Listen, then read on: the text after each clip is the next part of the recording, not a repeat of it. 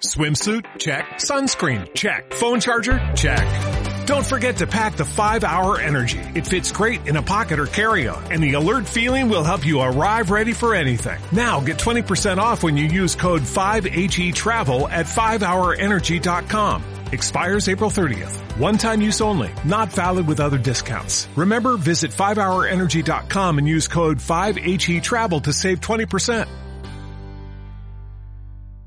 Empieza el juego, Javier. ¿Podrías contarme, por favor, aquella anécdota que te pasó cuando eras pequeño con la cresta rosa? Bueno, eh, era mi época en la que empezaba a ser adolescente y me empecé a dejar influenciar por varios amigos que les gustaba mucho el punk. Eh, total, que me corté, me corté el pelo yo solo con una maquinilla de afeitar y me dejé lo que venía siendo pues una, una cresta. Pero no contento con eso, quise, quise destacar más. Y ¿os acordáis de los bollos de la pantera rosa? Por ¿Cómo supuesto. no? Pues me los empecé a atar, me los empecé a atar en el pelo. Eh, se me formó una, una cresta rosa eh, que la gente pues cada vez que me veía por la calle se acercaba, me pegaba bocaos en la cabeza y me propuse a mí mismo que cuando se acabasen los, los bollos me, me raparía del todo. Y así lo hice. Esta ha sido la anécdota improvisada de Javier Pastor sobre la cresta rosa. Eh, Ana, Dime. ¿tú te sabes aquella fábula infantil eh, que trata sobre el estudio Francia? Hombre, claro, el estudio Francia. Sí. ¿Nos la han contado de pequeños? No, Cuéntanosla, no, por no, favor. cuéntanosla. Dos niños fueron abandonados en la mitad de una loma y no sabían qué hacer para tratar de volver a sus casas. Así que decidieron que lo más interesante era crear una canción tan, tan, tan bonita que sus padres sintieran pena y quisieran volver a buscarlos, porque ellos habían perdido el camino de vuelta. Lógico. Lo típico. Los niños se llamaban Pierre y Piera, porque los padres no tenían mucha imaginación. Y eh, montaron un estudio en la loma más alta de Francia para poder llamar a sus padres. Montaron unos altavoces enormes y pasaron 16 años componiendo la canción más bonita de la historia. ¿Cómo se llama la canción? La canción. Viens ici. Ah, ¿No te, la, ¿No te la han cantado nunca de pequeño para dormir? es que yo de pequeño me ponía crestas. ¿No? Eh, Perfectamente. Pues consiguieron radiar esa canción, pero los padres hacía tiempo que habían muerto por una avalancha. Qué historia más triste, ¿no? La verdad es que sí, es que los franceses tienen esa cosa, que de repente como que no, que no, que se verdad, amargan. Cuando, cuando no quieren ir, no van. Cuando no quieren ¿Sabes? ir, no van. Y no puede volver de una loma, pero creas un estudio de radio. Estudio Francia. De hecho, dicen que hay muchos estudios en Francia que se llaman Estudio Francia por la fábula infantil. Esta ha sido la Es una fábula Montessori, ¿eh? Sí, sí, la fábula Montessori, La fábula de Ana Montessori de Ana Morgade. Morgade. Oye, Ignacio, cuéntanos. Dime, no, dime, por favor. Es que es increíble. Tú sabes que él se dejó influenciar por la teletienda y se compró un cinturón caravana. Oh, el cinturón caravana, ¿cómo fue eso? Cuenta, Ignacio. ¿Quién puede resistirse a comprarse un cinturón caravana? Yo sabéis que soy un hombre viajero. Sí. a mí me gusta pasar los fines de semana fuera, siempre me voy un mes en vacaciones y de repente un día viéndolo vi lo suyo. O sea, un cinturón que, eh, de- digamos, un ancho de 6 centímetros, Ajá. lo despliegas y ¡pum! Es una caravana. Y entonces lo- yo lo llevo, le he puesto un nombre. ¿Cómo se llama? Se llama Julie. Y me voy con Julie los fines de semana. Cuando me, me agobio mucho de Madrid, me cojo a Julie, me la despliego y rumbo a Ávila. Rumba, mira, joder. Y así pasó el fin de semana. Oye, ¿cuánto te- ¿por cuánto te salió? No te lo vas a creer. ¿Cuánto? Porque además te regalaban un calcetín que se convierte en moto de agua. ¿Qué dices? Te lo juro.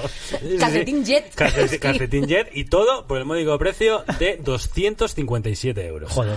Los gastos de envío es verdad que subieron un poco, a eso de los 4.200, una cosa así. Bueno, pero es que... Ya. Pero Sí. ¿quién se puede resistir? no? Si el Estáis cinturón invitados, ¿eh? caravana, si el cinturón caravana pilla tráfico, es un cinturón caravana caravana.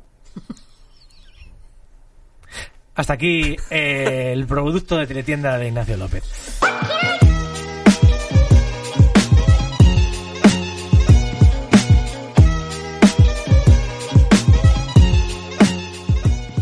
Bienvenidos al nuevo podcast de Jabberwocky. Estáis escuchando las voces aterciopeladas de Ignacio López. Hola.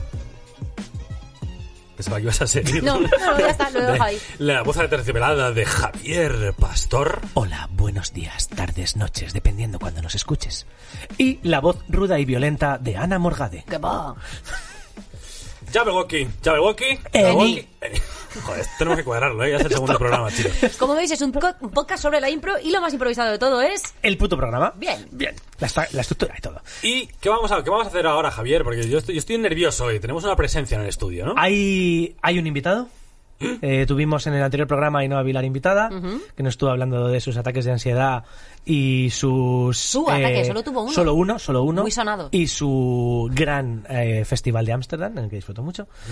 Y hoy tenemos con nosotros, aquí en Ignacio, dilo tú, por favor. Ladies and gentlemen, con todos ustedes, Feña Hortali. Bravos. Buenos días, buenas tardes, buenas noches, como dicen que les va. Muy bien, ¿qué tal, señor Feña Hortali? Muy contento de estar aquí, gracias por la invitación. Me encantó el programa que hicieron con Ainhoa, lo escuché de punta a punta. Eh, una pregunta tonta eh, que yo no te he preguntado nunca. Feña, ¿por qué Feña? Te- eh, por- ¿no? Voy con la historia de Venga, mi rápidamente. apodo. Mi nombre, según mi documento de identidad, es Fernando. ¿Seguro o Fernando algo más? Fernando Luis, si es Vamos necesario ya, saber. Fernando Luis, ya. lo sabías, Me ¿eh? encanta soltar mierditas. Nunca he entendido por qué teníamos un segundo nombre, pero bueno, si vamos a justificar Feña, solo por Fernando, nada Sí. que ver con Luis. Y cuenta la historia que cuando empecé a hacer impro allá por el año 2003, eh, salía con una chica chilena Mm. y eh, me enteré que eh, a los Fernando en Chile les dicen Feña, como Ah. regla general. Acá como es Fer, para en Chile es Feña. Ajá. De hecho, el único otro Feña que conocía, un tenista, era Feña González, González. Sí, hombre. Eh, pero quedó Feña. y siempre digo, quedó el apodo, pero no la chica. Reivindico desde aquí que se está perdiendo un poco el Nando. Hay gente a la que le llamaban Nando. Nando. La reivindicación de se está perdiendo Nando Calrissian. Nando. y, Nan- y Nan- Nan- Nando era el de Viven, ¿no? Nando era el de Viven. sí, sí, sí, sí, acuerdo. interpretado por Ethan Hawke. Sí, sí, sí, de Viven. Bueno, ¿Quién es Feña sea de la paso. Morgade? ¿Puedes definirnos un poco la figura de Feña Hortali? Un espectacular improvisador. ¿Y qué más? Que- Una gran persona.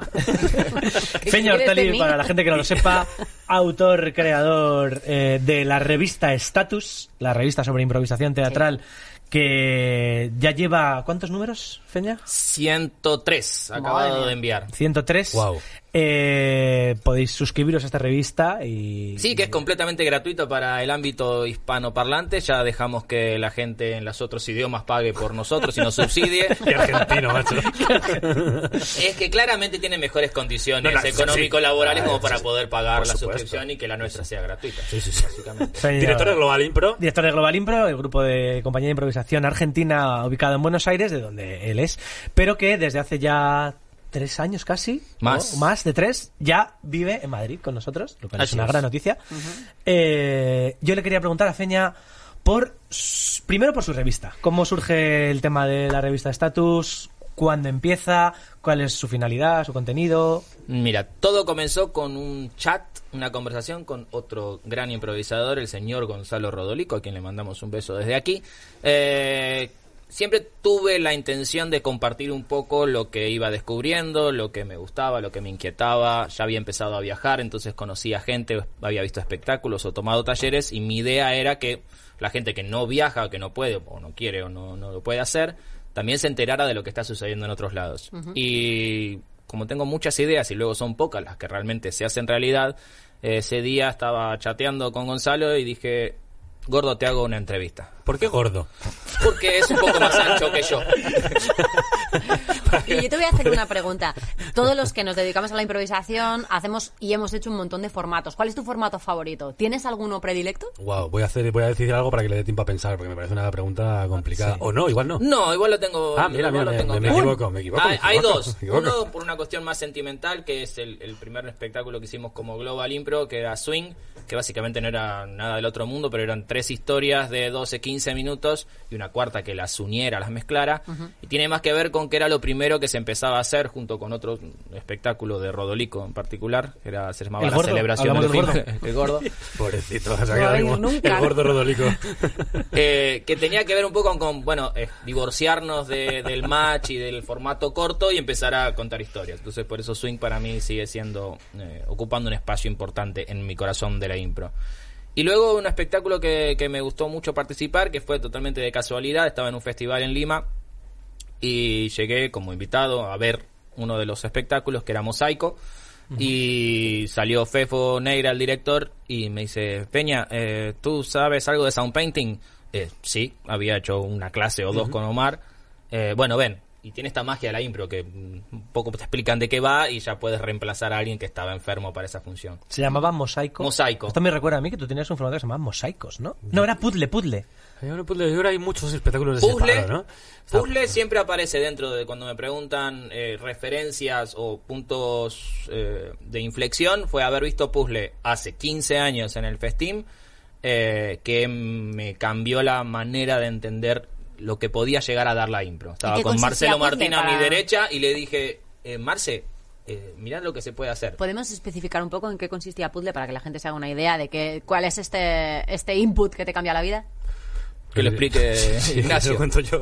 Eh, bueno, Puzzle es un espectáculo que hicimos Borja Cortés y yo, en el cual era básicamente contar una historia larga, de una hora y pico, entre dos personas, y utilizábamos como tres elementos para contarla. La improvisación teatral más al uso, por otro lado teníamos un ordenador, un ordenador en escena que se iba proyectando, con lo cual podíamos escribir lo que, lo que quisiéramos y la gente lo leía en directo. Y por otro lado también había una cámara detrás de patas en el escenario y también podrías utilizar la cámara. Entonces tenías como esos tres formatos para contar una historia larga. Era una forma como de un juego de contar una historia larga. sí. Si me acabo de acordar que Mosaicos no era un formato que hacías yo tú, sino que lo hice yo. Que no extraña a nadie. o sea, ya llegamos- hemos llegado a este punto. ¿vale? Hay un Claro. 80% de posibilidades de que si el formato existe, lo hayas creado Lo hicimos tú. en el grupo de teatro No es culpa nuestra, grupo en el cual yo empecé a formarme en improvisación, aquí con el máster Ignacio, y que mando un besazo a toda la gente del grupo. Eh, y era, era un long form en el cual se hacían varias historias al inicio y se elegía cuál de ellas el público quería Sí, seguir yo, viendo. De todas formas, creo que hay un punto en las compañías de impro que debe ser como a 7, 8 años que siempre hacemos un espectáculo que se llama mosaico, puzzle, teselas, eh, ¿no? como Sí. trama, Fragmentos fragmentos. Yo como, como mercenaria de la impro desde siempre y que nunca he tenido mi propia compañía, pero he trabajado con bastantes compañías, siempre entráis en esa fase como que os da el ataque nostálgico barra intenso. Intensito. A mí me ha dado también por, por la, los nombres que tienen que ver más como ya palabras tipo latín, ¿no? Oniria. Tal, Claro. ya hay un punto también ahí. De- que ya El un, Circo del un Sol. nombre En así, inglés, o sea, Etapa un nombre así justifica todo.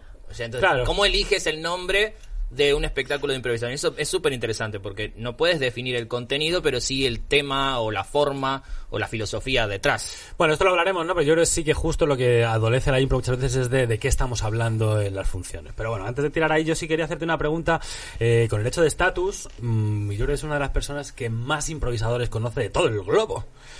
Eh, y yo tengo la sensación de que, por lo general, siempre los improvisadores son bastante buena gente. Te pregunto dos cosas. Uno, ¿es esto verdad? Y dos, ¿hay algún gilipollas? Ok, vamos por partes. ¿Es esto verdad? Es un poco raro porque yo considero que los vínculos que formamos eh, durante los festivales, sobre todo, son muy similares a los amores o amistades de verano. Que son muy intensos durante muy poco tiempo y queda esa idea romántica de que somos todos geniales porque todavía no se nos cayó la máscara social de soy buena persona Ya. Como un vínculo. El enamoramiento de los primeros meses tiene que sobrevivir a la rutina y a ver nuestra peor cara para realmente amarnos. Es lo mismo para definir si una persona es buena o no. Eh, dicho esto, en general, mi impresión es que cuando comparto tiempo con improvisadores la paso bien y suelo llevarme bien con esa gente. Conectando con la segunda, sí, claramente. Sí, y si necesitamos nombre lo voy a decir con porque es una persona que hizo mucho mérito a lo largo de su carrera para ser un imbécil y una mala persona en todo el mundo de la impro, que es el, el señor cuyo nombre no ha de ser mencionado. pero El Voldemort el, de la Voldemort impro. de la impro, que todos ya sabemos un poco, el señor Ricardo Beren. ¡Sabía! ¡Lo sabía! Eh, Un besito, Ricky.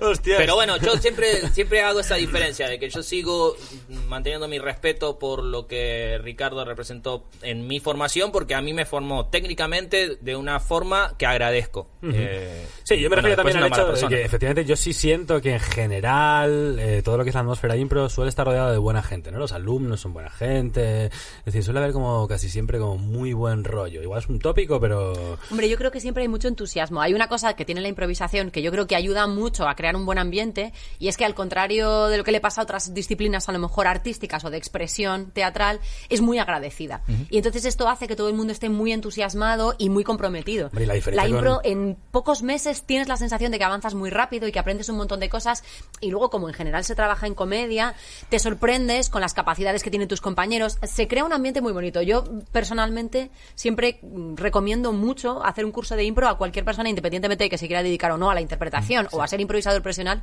porque es un encuentro que es muy divertido. Y así como, yo qué sé, si te da por el ballet, el ballet tiene una cosa que es mucho más árida, es mucho más desagradecida. Más exigente. Exactamente, es mucho más exigente y es, y- y es un ambiente muy competitivo también. Dentro de la danza, claro. por ejemplo, yo conozco a muchas personas que dicen que es mu- muy difícil cuando llegas a ciertos niveles de profesionalidad no entrar en conflictos. Y sin embargo, dentro de la impro yo reconozco que es una disciplina que es muy poco competitiva, salvo en algunos festivales que todos recordamos, donde ha habido importantes reclamaciones a árbitros y a jueces. Pero en general, el ambiente que se crea en las clases de impro es muy agradable, es muy divertido, es muy lúdico. Hay y eso un- yo creo que a- a- colabora bastante. Hay un punto de, de el no juzgarse y no juzgar Sí. De lo lúdico, disciplina. claro, que Sí. va con esto. Y eh, además hay un punto de recibir satisfacciones pronto. Es decir, Sin duda. estás. Eso es marxista. Estás en un, en un, claro, es verdad. Estás en una, en una disciplina en la cual eh, gente eh, como yo cuando empecé, que simplemente iba a la escuela de Teleco y de repente me apunté al. Era buenísimo desde el principio, Javi, que yo te teatro, daba clases. Pero que, que de repente. eh, Esto es muy fuerte, ¿eh? O sea, dices- la escuela de Teleco, ¿eh? Sí, sí, muchos sí, sí. improvisadores Mucha gente, de los mucha gente, Telecos. ¿eh? En Todo- general es una regla que hay mucho ingeniero en la impro. Sí, Más allá lógico, de lógico. telecomunicación, pero en todo el mundo hay mucho Es ingeniero. así, continúa, por favor. Sí. Pues eso, como que de repente haces ya una primera clase, unos pequeños juegos, unas pequeñas historias y ves que estás recibiendo ya unos resultados, estás creando unas escenitas desde el principio y eso es muy, muy satisfactorio. Sí. Y esto hace Y que... también tramposo. También tramposo, porque te puedes dejar caer y de hecho está el bajón del segundo Es año. una droga de efecto inmediato, muy, muy buena y bueno. Y luego está el bajón del segundo año en el cual, cuando ya quieres exigirte y perfeccionar más, Te das cuenta que no sabes nada. De repente dices, ¿pero qué pasa esto? no? Bueno, hace poco un, un docente hablaba sobre esto, sobre las etapas de eh, no sé que no sé, y hay como una maravilla eh, inmediata. Hmm. Luego aparece el no sé que sé o el no o el sé que sé. Entonces, Ha quedado clarísimo, muy- ha quedado clarísimo. Y sí que es verdad que se forman bastante piña en los grupos eh, entre ellos Sí. eh, a nivel de como queremos más. Entonces Bueno, eso y que ya podemos hablar incluso de hijos de la impro. O sea, hay Sí. descendencias de la impro. Por ahí, por el mundo. ¿Sí? ¿A qué te Sí, hombre, hay hijos de la... Hay, hay improvisadores que se han unido, incluso eh, En pareja. emocionalmente, están casados y tienen niños. ¿Quieres decir que, que los improvisadores también se enamoran? Entre ellos. decir- También Joder, pueden pasar lógico. una relación de dos meses. También a ser. Estás hablando de una cantera de la impro. Hay Bueno. que esperar a esos hijos de hijas de improvisadores, Voy a meter improvisadoras así para que suban al escenario. Una cosa muy personal que yo el año pasado por primera vez compartí escenario con mis dos hijos. Oh, estaba yo, eran del Linieres. En el en Estábamos match. ahí de... Sí, tú también estabas. Estábamos ahí. Qué bonito. En fin, continuemos. Fue muy bien. Muy bien. eh, ¿Algún festival que te haya sorprendido por lo friki que era?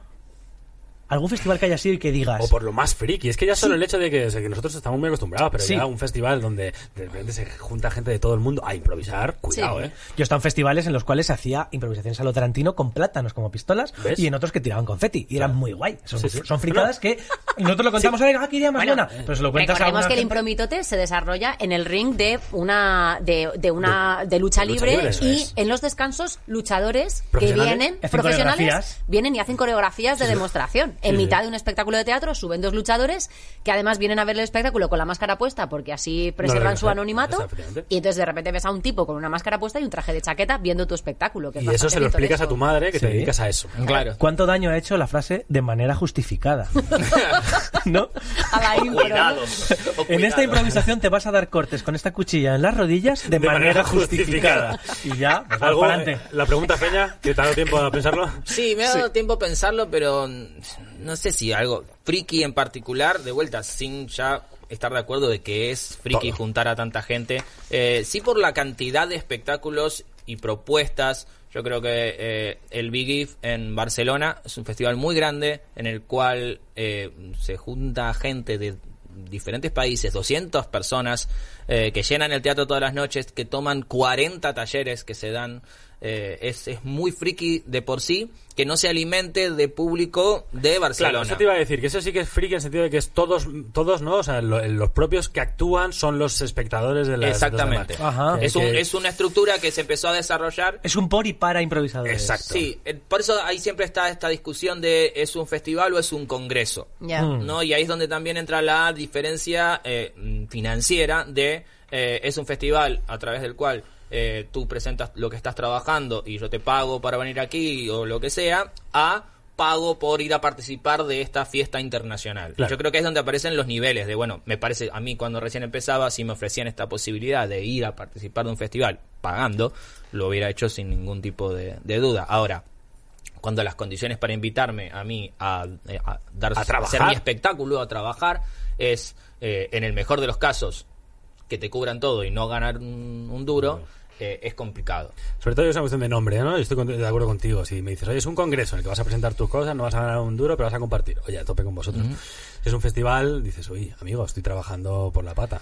Sí, Es verdad que los festivales de impro o vas en el rol de docente o por lo general no te cubren gran parte de los gastos o nada en Mira, ahí es, donde, ahí es donde yo tengo mi punto de vista, es muy claro, y es la principal razón por la cual no se me cruza por la cabeza organizar un festival personalmente, porque sé que no tengo el dinero para hacerlo y que es muy difícil conseguirlo eh, y que no voy a utilizar otro, otras estructuras en las cuales la gente tenga que poner dinero o, o no, no ganar. Sabiendo que podría hacerlo, porque mucha gente me dice, Feña, organiza algo en Madrid que vamos, no importa las condiciones, Yo porque queremos ir.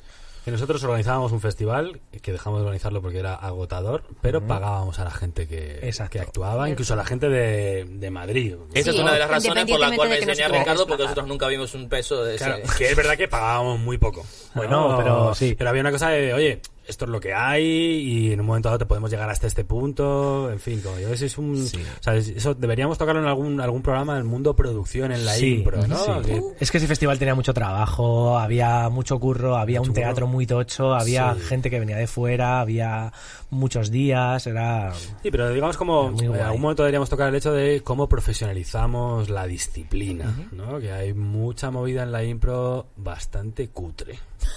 Pero eso va de la misma, de, de- va de la mano de eh, cuánto estoy dispuesto a hacer por la droga, por si es subirme al escenario es algo que haría gratis.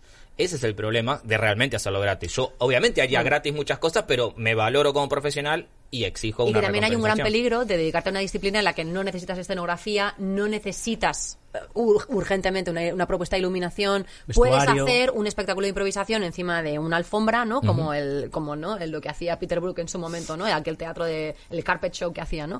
Poner una alfombra en un sitio y sentar a la gente alrededor y ahí se puede hacer un espectáculo de impro, pero la precariedad no significa cutrez, son cosas distintas. Es selección. Y muchas veces lo que pasa es que por detrás de, de una cosa muy sencilla lo que hay es poco interés por poner cosas elegantes. Y de hecho hay espectáculos de impro que tienen escenografía, tienen propuesta escénica de luces y funcionan también. Pero que sea una elección, que no sea no me apetece o soy un cutre.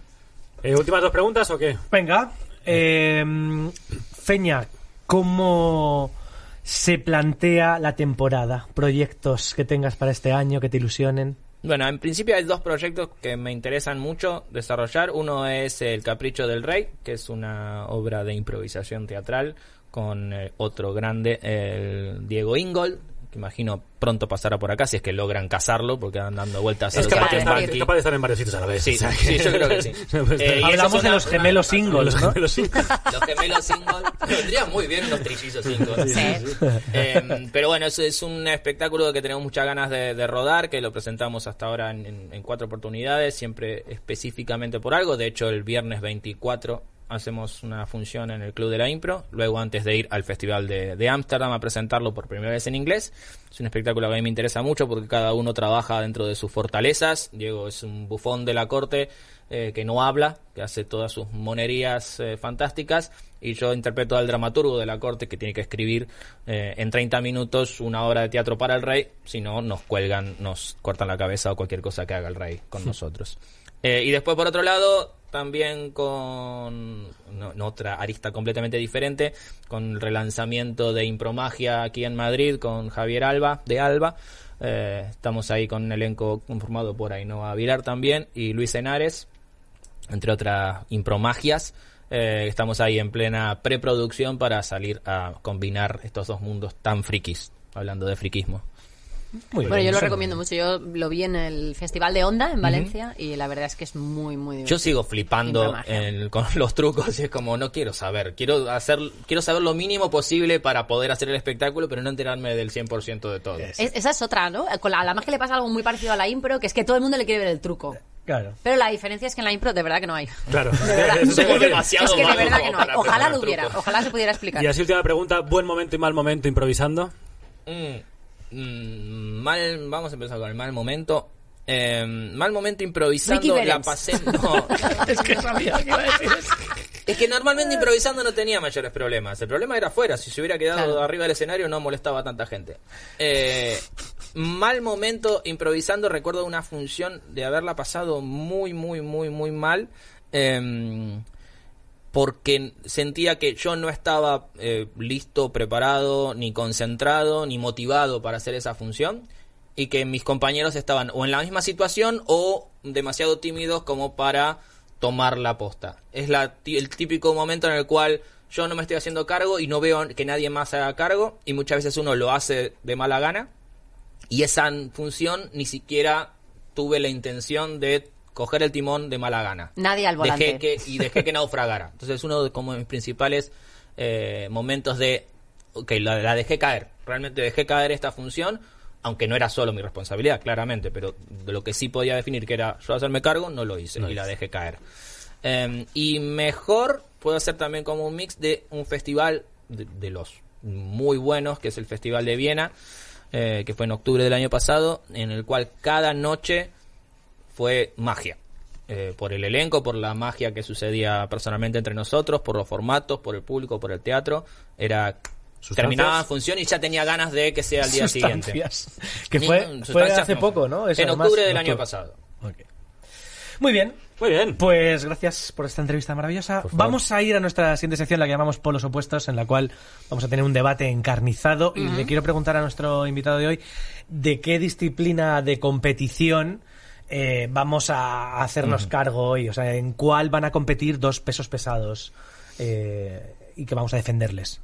Eh, me gustaría eh, ver una competencia encarnizada en cuanto a ingerir alimentos. Ingerir alimentos. Dulces. ¿Quién Ingerir ingiere Dulces. más? alimentos. Ingerir alimentos dulces. ingerir alimentos dulces. Sí. Muy bien. Vale, Gochez. Muy bien, pues bienvenidos al campeonato de Gochez entre dos pesos pesados del gocherismo que van a ser Carl Sagan, toma, Gracias. Javi Pastor, y el rey Arturo. Toma, Ignacio López. Eh, Primer Arturo. asalto eh, tiempo. Bueno, Carl Sagan, como todo el mundo conoce, es una persona que estudia el universo. No hay nada más universal y dulce que el universo. Tened en cuenta que en el universo se encuentran los agujeros negros, que son auténticos fondos de absorber cosas. Este Carl Sagan, como buen agujero negro, es una persona que tiene que saber absorber e ingerir. Hablando de dulces, eh, en el universo tenemos la Vía Láctea que es un es, es- es un es- o sea si no eso no tiene nombre de dulce que venga Dios y lo vea Ya, Adelante. pasa- claro, Ignacio. estás, luchando con eh, el rey Arturo. con el rey Arturo, que no sé si lo sabéis, pero que en realidad es hijo de Arthur de Baker, que era su padre, Arthur de Baker, que tenía una panadería en la que fue el primero que hizo dulces en Inglaterra. O sea, igual que su hijo fue el que tuvo la espada, el padre fue el primero que hizo dulces en Inglaterra y además la mesa redonda, que no sé si lo sabíais, ¿Qué, qué, qué? estaba hecha de galleta. Es decir, todos y cada uno de los caballeros de la mesa redonda, antes de empezar las reuniones, cogían un trocito de mesa y hasta que no quedaba otra vez una circunferencia perfecta, no seguían. A Dulce, el rey Arturo. Bueno yo Fue así, que, pienso así que cayó el reinado de Arturo cuando se terminaron de comer la mesa. Efectivamente, se terminaba de comer la mesa, aparte que todos tenían un sobrepeso, un sobrepeso importante, como el gordo rodólico, y, y ahí ca- no, no, perdón, eh, y ahí cayó, cayó efectivamente. el Bueno, entramos entonces en la ronda de ataques. bueno pues me parece que el rey Arturo que es una persona que tiene que sacar una espada de una puta piedra que no sale lo que necesita son proteínas y no glucosa entonces yo creo que es una persona que puede comer pero come de otro tipo puede comer eso y además también sabemos que su fuerte es el alcohol porque le daba a la ginebra Uh, ataques para Carl Sagan. Eh, querido Carl, ¿Por dónde empezar? ¿por dónde empezar? Todos sabemos que un escritor y tan prolífico como tú, que además utiliza la mente de una forma tan honda, eh, fuma, bebe y se droga, pero no toma dulces. Ese es todo mi ataque al pobre Carl. Sagan. Joder, qué flojo. Eh, Carl, cuídate. Gracias. ¿Quiere Feña quizá aportar alguna, alguna apreciación, algún matiz como Em, juez imparcial? Mm, eh, yo soy más de, de las ciencias, no porque sea científico ni mucho menos, pero soy bastante agnóstico en varias en, en varias áreas. Entonces me quedo me, me me quedo más con, con la explicación científica del agujero negro y su investigación a de la, la- más la, la poética de Quizá Arturo. el único dulce que vio el rey Arturo era el caramelot. ¿Queréis hacer algún alegato final a favor de la gochez extrema? Eh, cuando me da ansiedad, como hablamos en el apartado el del programa anterior. pasado, eh, puedo caer muy en ella. Y queda más ansiedad que saber del infinito del cosmos, ¿verdad, Carl? Exactamente. Rey Arturo, ¿hay alguna cosa más que quieras decir? Salud. Muy bien, hasta aquí el debate a favor de la ingesta masiva de material dulce. Exactamente. Vamos a hablar un poco más de teoría de impro. En el programa pasado hablamos sobre los motores, estos, eh, estos rebotes a partir de una sugerencia del público que nos ponían en marcha. Y hoy quiero que hablemos un poco de la plataforma de la escena o del prol. The Platform. The platform. o el prol. El prol, que digamos que el prol es personaje, relación, Relación, objetivo activo y lugar. y lugar. ¿Vale? Digamos que son como Las estas- cuatro patitas que necesita la banqueta Eso. para no desnivelarse. Es ¿no? un poco como las. eh, la información que necesitamos conocer junto con nuestros compañeros de escena para saber un poco a qué estamos jugando y que no haya una crisis de verdad escénica en eh, nuestra historia. Eh, Claro, el prol es todo un melón por muchas razones. Entre otras cosas, es verdad, yo estoy de acuerdo con que son, son cuatro elementos que si, si uno falla, lo que estás haciendo es traicionar un poco la imaginación del espectador. En realidad, cuando estos cuatro elementos estás, lo que estás haciendo es ayudar al espectador a saber qué coño está pasando. Porque está bien que tú no lo sepas, pero está mal que no lo sepa la persona que ha pagado por verte.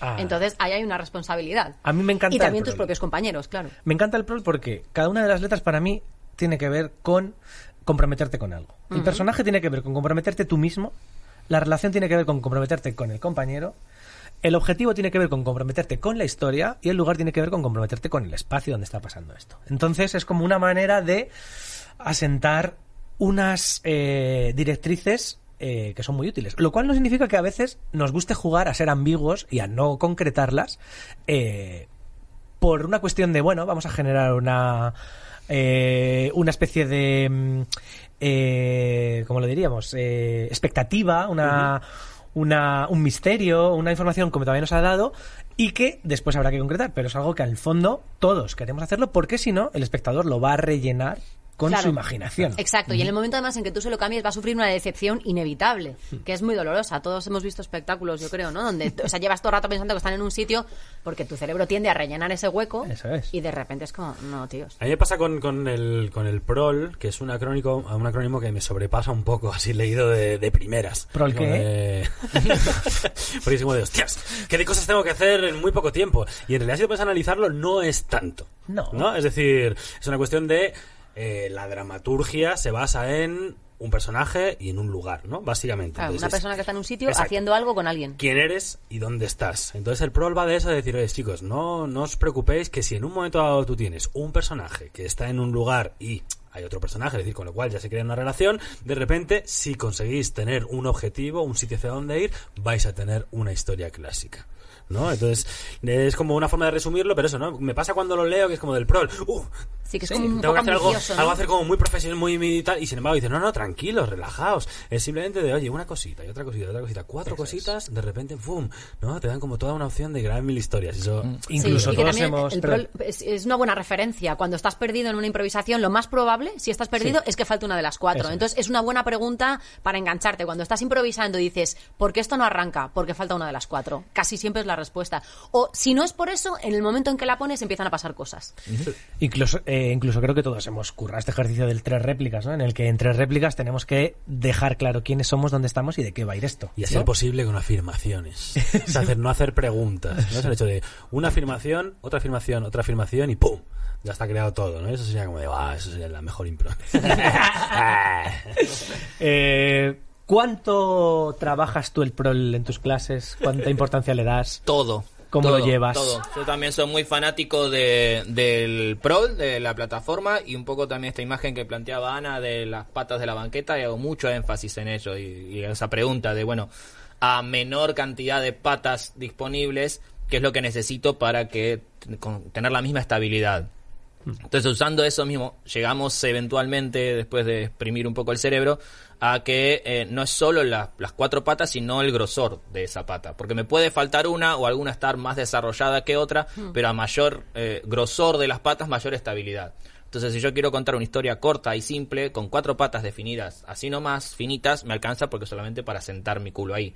Ahora, si lo que necesito es construir un edificio, los cimientos van a ser muchísimo más gordos y más profundos inclusive que el edificio que estoy construyendo. Entonces, me puedo tirar horas solamente con la P, la R, la O, Sí, la L, y luego llegar a eso. con eso. Sí. es Y que- luego llegar a, a, a esto que decía Ignacio de luego lo haces sin concientizarlo demasiado y les preguntas y te pueden responder quiénes eran, dónde estaban, qué estaban haciendo sin pensar en, ay, me faltaba la O. Sí, como conducir, ¿no? Que no estás pensando en meter la marcha, simplemente ya está ahí incorporado el Y mecanismo. luego saber que también, que para mí es un, un monstruo que nos ataca, que es ese el hecho desencadenante, o, o, bueno, ¿y ahora qué? El y entonces, que está fantástico. Armamos la plataforma y después qué, Eh, y en vez de tirar de la imaginación y que salga algo, es prestar atención a eso que construimos. Está ahí, está en esa plataforma lo que va a detonar el avance de la historia o incluso el, final. hay una frase que me gusta mucho que, que le digo a los alumnos que es que en la escena yo prefiero invertir que inventar. En el sentido de si estamos invirtiendo, dando mucha información en esta escena, en esta plataforma, cuando después llega un cambio, como tenemos toda esa información, todos sabemos por qué ese cambio es importante, porque tenemos esa información. Mientras que si llega y no hemos invertido, habrá que inventar a posteriori muchos datos que lo van a hacer un poco más inverosímil. Es más fácil descubrir que crear. Además, es más fácil descubrir que crear. Joe Bosick Sin duda. de Minneapolis, Sí, de acuerdo. un grande. Eh, creo que es muy teatral esto que dices, porque además el teatro se basa en, no es una obviedad lo que voy a decir, pero lo que pasa en escena. Entonces, si tú has Exacto. creado mucho y lo que está sucediendo, ¿no? Como esto lo dice Johnston también, que sucedan las cosas en escena, que no vengan de fuera, que no es una Sí. cosa que hace, eh, que tiene que hacer referencia a alguien que viene de fuera, o que está sucediendo en otro sitio, sino la verdad que está pasando entre esa gente en el escenario es lo que tú como público quieres ver porque es lo que te apetece vivir, porque vivimos experiencias vicarias en el presente. Eso es, él te iba a decir, no solo en ese espacio, sino en ese momento. Claro. Porque si no, los personajes se ponen a hablar de lo que les pasó ayer o de lo que harán mañana, y es como, no, si esa es la escena importante, es la que quiero ver. O Otro- te sirve otro para que pase, perdón, o te sirve esas cosas para lo que pasa aquí y ahora, pero que el teatro lo que tiene esa cuestión de un foro en el presente, De en el público, claro, está sucediendo, ¿no? Entonces, efectivamente no creemos aparte, sino que invirtamos, me, me- me gusta mucho también esa, esa idea, ¿no? Un pequeño virus que yo detecto a veces, eh, que, es- que yo creo que es como una etapa clásica de improvisador, que es el quiero hacer banquetas muy locas. Y entonces, te- el prol a veces tiene sus propias lógicas y que tampoco improvisar no significa que todo el rato todo sea rarísimo. Y hay una etapa, yo creo que a todo, bueno, a mí me ha pasado como improvisadora y yo lo he visto todo el rato, ¿no? Y en las compañías también. Que hay un momento donde dices, vale, eh, personajes, eh, vale, yo soy un donante de órganos y tú eres eh, un pulpo recién convertido en persona que dices, tío, te vas a pasar media impro explicando la puta banqueta, explicándosela a la gente, a ti mismo, a tus compañeros, justificando por qué demonios está pasando eso, y al final no va a pasar nada. O sea que al final muchas veces hay que perder el miedo a decir, lugar, una sala de estar.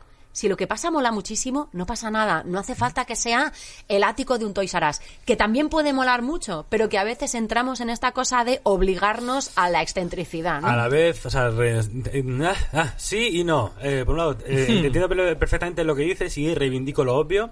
¿No? que es una cosa que, que yo creo en los improvisadores deberíamos reivindicar, es el hecho de la primera idea que te viene es buena, lo Claro, que está es- bien. o sea, lo importante es que sea potente. No hay, no, hay, no hay que estar viviendo todo el rato en la rareza, porque si no llega un momento en que hay maquetas imposibles. Al mismo tiempo, también te digo que yo este, después, es una tontería, este, estas navidades escuché una canción de Sabina, que obviamente vosotros casi todos conoceréis, la de Pirata Cojo, Sí. ¿no? En la que él dice básicamente que eh, le gustaría ser muchas cosas en el mundo, ¿no? Es decir, dice...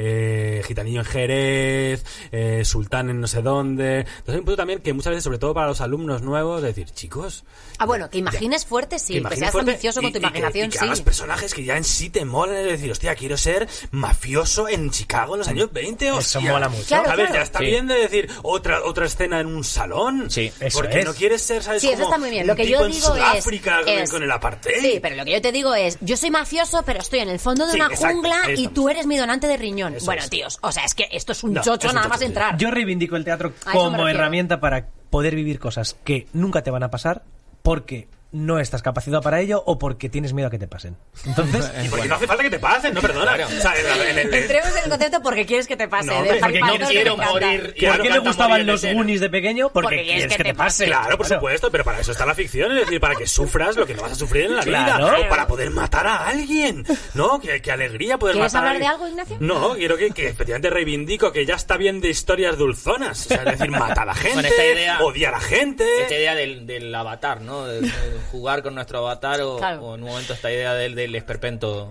Yo diré ¿no? que Keith Johnston me firmó el libro de Impro for Storytellers y me puso Always Be Obvious, Javier. Claro. Pero el cabrón me lo escribió al revés para que lo tuviera que mirar en un espejo.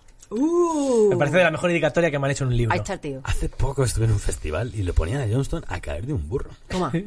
O sea, no me ha pasado nunca. pero O sea, ¿es el Ricky Berens de alguien, estamos diciendo? Exacto. Se juntaron cuatro o cinco, tío, empezaron a meterle cera que dije yo, wow. A mí me gustó bastante trabajar con él cuando estuve en Yo no lo conozco Calgary. A mí lo que me pasa, y porque soy un poco iconoclasta, es que está todo bien, Kid, pero tuvimos la posibilidad de entrevistarlo para Status.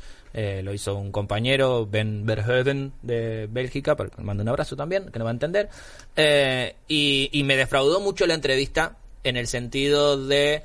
eh, no siguió profundizando en esa maravilla que jugó, que creó, que compartió y no, no se siguió alimentando de otra gente. O sea, solo por el hecho de ser pionero, luego no se dejó modificar o influir. Entonces él mismo dice, yo no vi nunca más impro desde el año 55. O sea, Sí, hace mucho que no ve impro, ¿no? De hecho. Sí, sí, es que real- realmente es eso. Entonces está todo bien, fantástico, pero no podemos hablar con Johnston de la impro moderna o de la impro contemporánea. No. Él dice Ahí que no dejó de ir a ver impro porque le parecía que la impro estaba llena de personas con un alto ego y que dejó de ir a ver impro.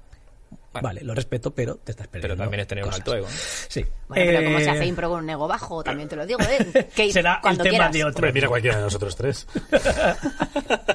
Hay Ah, uno es que, hay uno de los cuatro o que sea, no. Que si conocéis, a- eh, que si conocéis alguna- si conocéis algún actor con el ego bajo, me lo avisáis y pedís un deseo también, ¿eh? Hay más Porque- ego en esta mesa. Joder, que vamos, es que se supone que cualquiera que se suba a un escenario lo que hace es hacer algo interesante y creativo con su ego, que es quiero que me miren y que me hagan casito, Eso pero es. lo voy a poner al servicio de algo creativo e interesante en lugar de pasarme todo el día por ahí haciéndome pajas por las calles. Sí, o me interesa también tu ego, alimentar tu ego también en escena. Sí, es cierto también, ¿no? Yo creo que también hay una cosa de, en realidad a mí, y en ese sentido sí que me gusta mucho más eh, como dar a los otros. O sea, me, me divierto mucho más improvisando, como poniéndoles a los otros que a mí. Regalitos. Sí, regalitos, pero aparte yo creo que, o sea, ya en lo personal hay intérpretes mucho mejores que yo, ¿no? Entonces, eh, pero sin embargo, esta cosa de soltarle al otro para que, ¿no? Para que reaccione, me parece súper divertido. Es Es una de las cosas que a mí más me ponen de la impro. Bueno, sí, es que es bastante tentador. Eh, vamos a, a avanzar a la siguiente sección porque nos estamos comiendo todo el tiempo y vamos Ya un ves, poquito ¿eh? mal. Vamos mal. Entonces, eh, esta sección que llamamos Combres Nambiados. Come-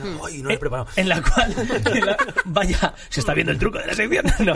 En la cual hablamos de nuevas ficciones a partir de mezclas de otras dos. Primer término y segundo término de una mezclados, ¿con qué nos quedaríamos? ¿Vale? Mierda, estoy pensando, no te estoy Os escuchando, propongo, estoy pensando. os propongo una inicialmente. A ver. ¿Qué preferís?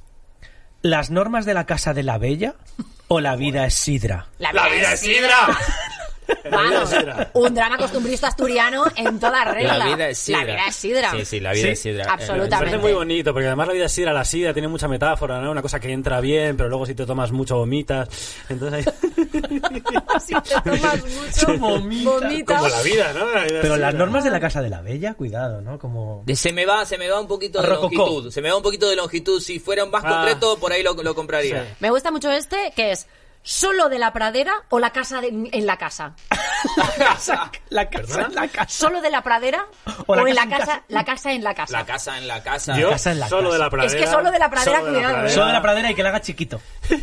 Pues eso, yo había pensado justo de lo contrario, solo de la pradera como una cosa como muy experimental, ¿sabes? De alguien que se pasa durante mucho tiempo pintando un cuadro en la pradera. Y la casa de la casa a mí me La recuerda casa a en un ca- fractal. sí, sería La la, casa casa, en en, casa. casa. La, casa, en casa para mí es un fractal o un programa de bricolaje. ¿Te podéis Los ver? diminutos, ¿no? Era la casa en casa al final. Hace poco me enteré de que hay una ciudad, que no sé si la conocéis, en la India, que se llama Auranville, que está co- construida desde arriba como si fueran fractales. Bueno, es toda una movida, mirarlo en internet, Bueno. porque además no existe el dinero, o sea, es una, es una historia. A mí me encanta una ciudad en la India que se llama Lucknow, en plan de suerte ahora. Eres suerte de ser O sea, Sí, sí, la, conocéis. Lucknow. Joder, macho, no. Eh, ¿Tenemos bueno, alguna otra a ver. mexicana sin ¿Alguno más? mezcla? Sí, está...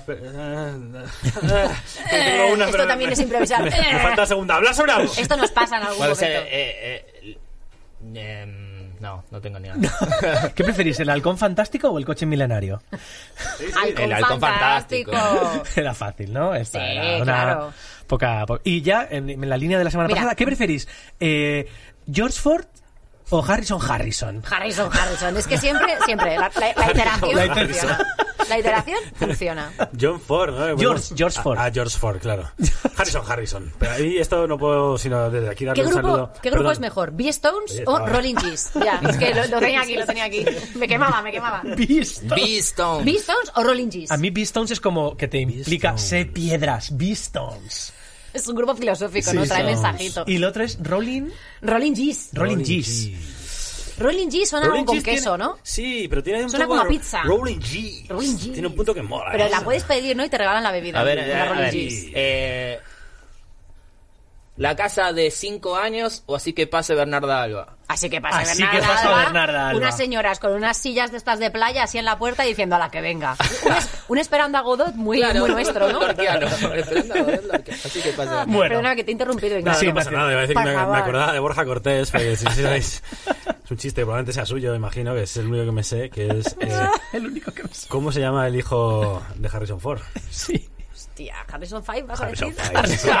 Ahí queda, para todos ustedes. Bueno. Corja Bortés. Eh, y vamos a acabar, vamos a acabar con Corja la. Corja con la entrevista contra reloj. ¡Wow! La entrevista contra reloj. Es decir, hemos entrevistado a Feña Hortal al principio y ahora, para terminar, vamos a repetir esta entrevista en dos minutos, después en un minuto, luego en 30 segundos y luego en 15 segundos. Esta parte del podcast es un infierno. Pero mira, mira que lo sabemos, ¿eh? Además, Sí, ya, ¿eh? ya. Como podríamos haber, yo que sé, como apuntado algo. que tiene la No, hombre, no, porque claro, si no, no es. Bueno, yo no yo me he apunto apuntado nada. cosiquis. Porque tú eres un perro Pero- tramposo. Pero- pero la- la- las esto se trata de cedo. improvisar. Vamos a ver en el medio. o sea, cuando tú estás improvisando y haces una contrarreloj, tú no te apuntas. Exacto. Vamos a ver. Sí, pero, Dale vuelta, pero- dale pero vuelta justo, eh, justo después, no. Voy a dar la vuelta a la hoja. Voy a dar la vuelta a la ¡A lo hoja. loco! Ahí está. Venga, vamos allá. Vamos. Eh, Hombre. por favor, puedes salir del, del plato. Valor. Y eh, vamos, cuando ponga el tiempo, empezamos con dos minutos. Vale.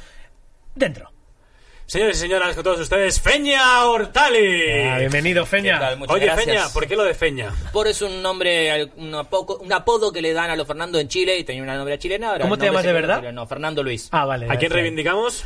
¿Eh, ¿Qué? ¿A quién reivindicamos? Al, al Bueno, yo quería A los decir que es... Nandos. A los A los Nandos. Nandos. A los Nandos. Yo quería decir que es un buen improvisador y mejor persona. Gracias. Efectivamente. Eh, Feña, ¿algún mom- ¿una persona que odies a un gilipollas en el mundo? No lo odio porque ya lo superé, Ricardo Vélez. Y bueno, los demás son todos bastante buena gente. ¿Qué opinas Oye, del sobrepeso momento, de Godot? Momento, momento, momento, tiene dos cosas, que una es Global Impro y la otra su revista Status. Es verdad. es ¿Cuántos verdad. números lleváis de estatus? 103 y ¿Cómo contando. empezó? Eh, porque él estaba con Gonzalo Rodolico hablando. Ahí y entra- ahí entra el gordo. surgió la idea de compartir un poco las experiencias. Ok. Eh, ¿Algún- ¿Algunos espectáculos que te han gustado en concreto, en especial? Mira, me gusta mucho el espectáculo que hicimos, se llama Swing. Ajá. Eh, luego Mosaico en Perú y me cambió la vida improvisadora Puzzle. Oye, ¿Qué pero- pasa con estos títulos de los formatos? ¿Qué no? pasa, no? Esta etapa un poquito como barra intensa, barra Sí. pesadita. ¿Qué era puzzle? Eh, hubo un espectáculo en el que dos tíos hacían una sola historia de una hora y media. Borja Cortés y tú, quizá. Efectivamente, escribiendo, cámara y acción. Ah, sí, me acabo de acordar que Mosaico era mío. Eso te iba a preguntarte, ¿quién era Mosaico? No, era mío, era mío. ¿Qué cosa? Lo hice yo. Eh, Ah. eh, ¿Festivales frikis, por favor? Festivales Friki creo que de por sí, juntar a 200 improvisadores, como por ejemplo en Barcelona todos los años, y respirar impro es bastante friki. Ah, es un festival por y para improvisadores, ¿no? Exactamente. ¿Algún proyecto Casi que un tengas congreso. ahora? Tarantino, plátanos, confeti. Sí, ¿no? esas cosas suelen pasar. Esas cosas que En un suceden, que suceden, normal. que suban luchadores mexicanos. Proyectos a futuro para esta temporada, el Capricho del Rey con Diego Armando Ingold. Los hermanos y- Ingold, los gemelos. Los hermanos trillizos, que vendría muy bien. Y Impromagia con un elenco fantástico de impromagos liderado por Javier Alba de Alba. Improvisadores, buenas personas, sí le o no le. Sile. Muy bien. Pero se genera un poco el efecto campamento de verano, quizá. Demasiado. Mm. Sí que se forma un buen rollo. Por cierto, eh, lo que estábamos hablando de... Tres. Dos. dos. Que la impro muy agradecida. ¡Hasta luego! Dos minutos, sí, señor. Vamos a repetir esto en un minuto. Entrevista a Feña Hortali en un minuto. Esto empieza ya. Ladies and gentlemen, Feña Hortali. ¿Por qué Feña? ¿Feña? Porque una novia chilena me puso Feña y luego me di cuenta que en realidad mi nombre verdadero es Fernando Luis. ¿A quién reivindicamos? A los Nandos. Vamos. Eh, Feña, ¿Ricardo Berens qué? ¿Qué Un pasa asco, con ¿no? Berens? Vélez, es mala gente. ¿Qué pasó con Swin y con Rodolico? ¿Cómo está? Lo más. ¿Él Oye. está bien? Sí, Gonzalo lo más. Global Impro, mejor amigo. 103 números de tu revista 103 Status. números, exactamente. ¿Cómo empezó esto de la revista Status? Porque tenía ganas de compartir las experiencias que iba recopilando en el mundo. ¿Algún show que te ¿Festivales gustó? Cucu? Algún show, swing, eh, mosaico y puzzle. Uh, ¿Qué pasa con estos nombres? ¡Ah, intensitos! Tú que conoces a casi todo el mundo en la impro del mundo terráqueo, ¿es verdad que son buena gente o no? Durante las primeras semanas, sí. Me acabo de acordar No que sé. Mosaicos era mío. Festival Cucú con plátanos o confeti o Todos, luchadores. juntar 200 personas hablando de impro ya es friki. ¿Algún Ah. proyecto? Es el capricho del rey con Diego Ingo Los gemelos y Ingold. magia con Javier Alba de Alba. La magia como es, ¿eh? No queremos saber el truco, pero en esto la impro realmente no hay. Pues nada, muchas gracias. Apuntamos la, la impro que es la mar de agradecida. Uno. Uno, fin de la dos. entrevista. Vamos. Bien. Vamos a repetir esta entrevista en 30 segundos con Gran Feña Hortali. ¡Tiempo! Ladies and Feña. gentlemen, ¿por qué? Luis Fernando. chilena. Eh, una chilena le dijo que le gustaba más Feña Gracias, Fernando Luis. Reivindicamos a... Nando. ¡Nando! Vamos, Nando. Ricky Beres, Puaj. Eh, un desastre. Rodolico Swing, ¿qué tal? Es lo más. Y ese fue el que empezó el Status. Eh, sí. 103 Eh, números? o sea, 103 números. ¿Festivales Cucú? Todos. La impro, la gente es baja, ¿no? Sí, durante una semana. Puzzle mosaicos, ¿qué pasa con esto? Ah, que so- uno es tuyo, otro es tuyo. Sí. ¿Qué Sí, tal exacto. Viena? ¿Eh? Viene lo más. Lo más nos hablamos. ¿Viene de Viena? ¿Viene de Viena? No, no vengo de Viena. ¿Proyectos? vengo- ¿Diego vengo ya. quizá? Eh, sí, Los gemelos el capricho del rey Dos. con los gemelos Ingold y Uno, Javier de la Alba. impro de de impro. Y eh, por último, en 15 segundos, esta entrevista a Feña Hortali. Vamos. Vamos a repetirlo en 15 Me segundos. levanto desde aquí. Quédate desde ahí ya. Y, tiempo. Reivindico a Nando. Feña, Fernando ¿cómo te Luis llamas? Peña, Fernando Luis. Puzzle. Magia. Ricardo Berens. Ricardo. ¿Cuántos números? 103. Rodolico está gordo. No. ¿Cuánta gente es Diego Ingold?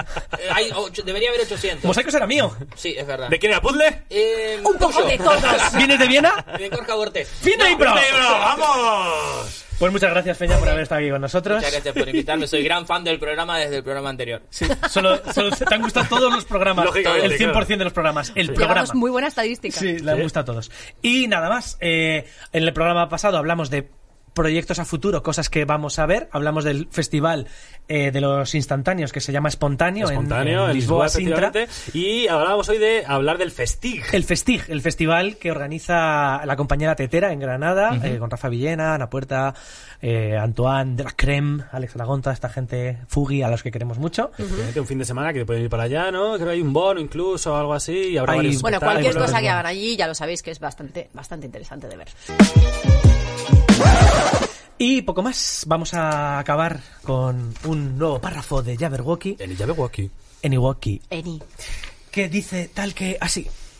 Valiente empuñó el gladio borpal, a la hueste manzona acometió sin, Sin descanso. Luego reposóse bajo el árbol del tántamo y quedóse sesudo contemplando. Y así, mientras cavilaba Firsuto, hete al galimatazo fuego en los ojos, que surge hedoroso del bosque turgal, Turgal. Y se acerca raudo y borguejando. Gracias, nos vemos en el siguiente programa de Jabberwocky. Jabberwocky. Wocky. Jabberwocky. Vale, Eni. Evi, y a ver, uy, hay que ensayar.